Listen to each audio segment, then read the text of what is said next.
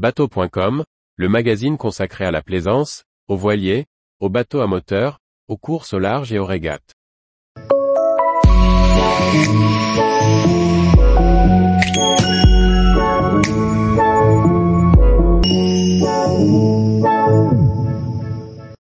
Jeannot Symphonie, un voilier de portant confortable pour une transat au sextant. Par Chloé Tortera. Marie et Médéric sont frères et sœurs.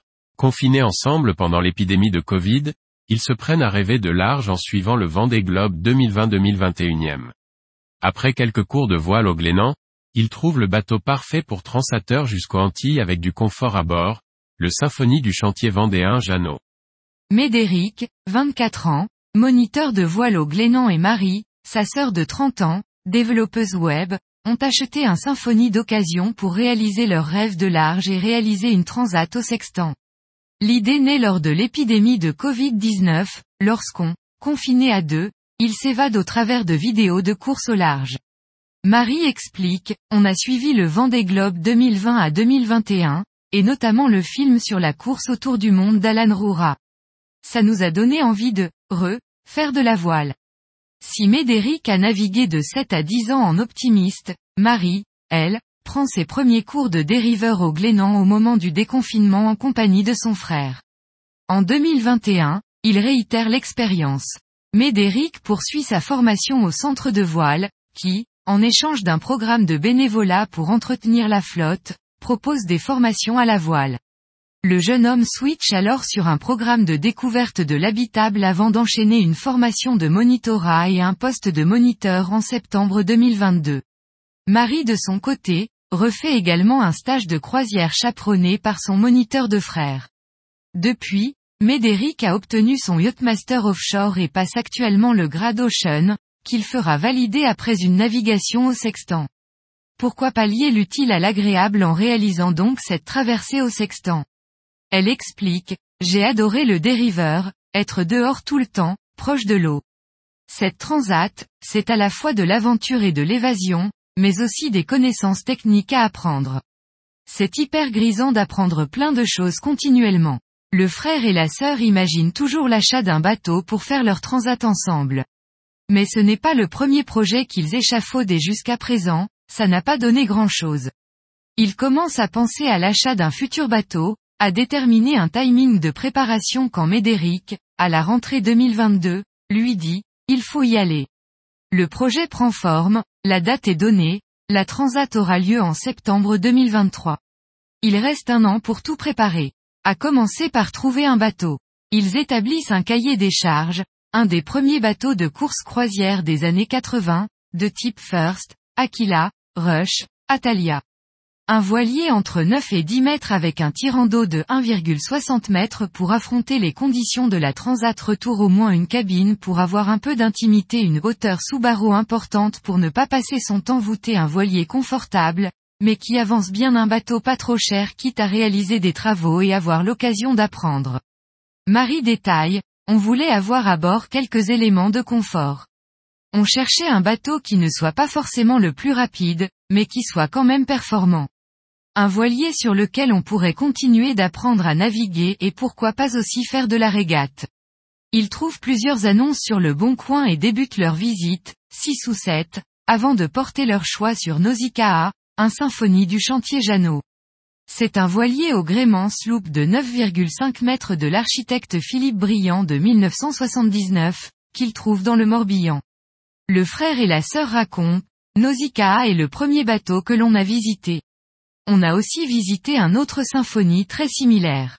Il était un peu plus léché et propre à l'intérieur, mais avait peut-être des problèmes structurels. Nausicaa a déjà fait deux fois le tour de l'Atlantique, dont la dernière avec quatre copains à bord. Il avait déjà des équipements hauturiers. Par exemple, notre bateau dispose d'un régulateur d'allure hydrovan, élément que l'on aurait rajouté et qui aurait nécessité un certain budget. Le Symphony est un bateau accueillant et grand avec beaucoup d'espace intérieur. De toute la gamme, c'était probablement le plus confortable. Au début on était prêt à faire des compromis sur le confort, mais le projet c'est aussi d'habiter à bord entre frères et sœurs aux Antilles.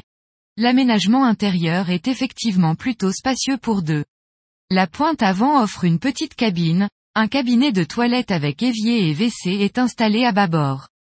À tribord, on découvre un bel espace de rangement.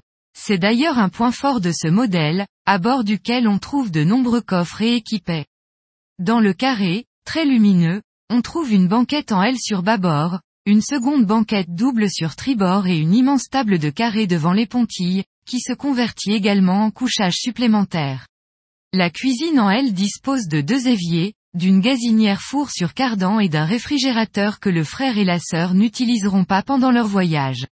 Enfin, à tribord, une belle table à cartes est à proximité immédiate de la descente, avec une couchette cercueil sur l'arrière. La descente mène à un petit cockpit baignoire fermé sur l'arrière et doté d'une barre franche. Le jeu de voile est composé d'une grand voile en état moyen, d'un génois à recouvrement lourd et d'un génois léger, d'un solant arisable pour remonter au vent, d'un tourmentin, d'un spi symétrique plutôt léger associé à un tangon.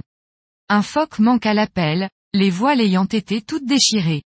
Après une visite en août, et une navigation à son bord dans la foulée, le bateau est acheté le 9 septembre 2022 pour un prix de vente négocié de 13 000 euros au lieu des 18 000 euros demandés. Médéric explique, on a pu négocier le prix, car certains éléments n'étaient pas en bon état. Le jeu de voile d'avant est déchiré par exemple. Médéric et Marie récupèrent leur bateau le 18 septembre et partent dix jours en navigation.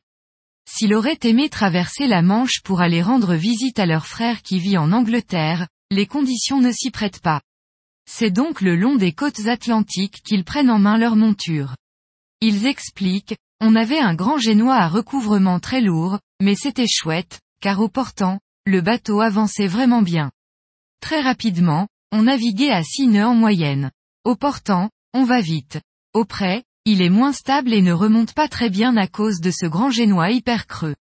Les gens parlent souvent de bateau de près ou de portant et on s'est vite rendu compte que Nausicaa était clairement un bateau de portant.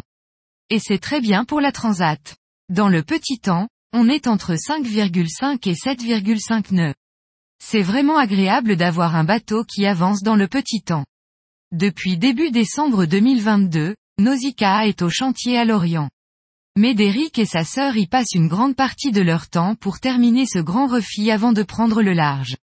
Par le biais de formation, de vidéos, ils se forment à l'électronique, la mécanique, l'électricité. Et réalisent eux-mêmes les travaux. Ils espèrent remettre le bateau à l'eau à la fin du mois de mars, qui dispose d'une nouvelle place de port à l'Orient Centre. Ils pourront y continuer les travaux et Marie pourra y naviguer le soir après le travail. Médéric et Marie concluent, le Symphonie est un bateau avec un vrai confort à bord et qui avance bien au portant.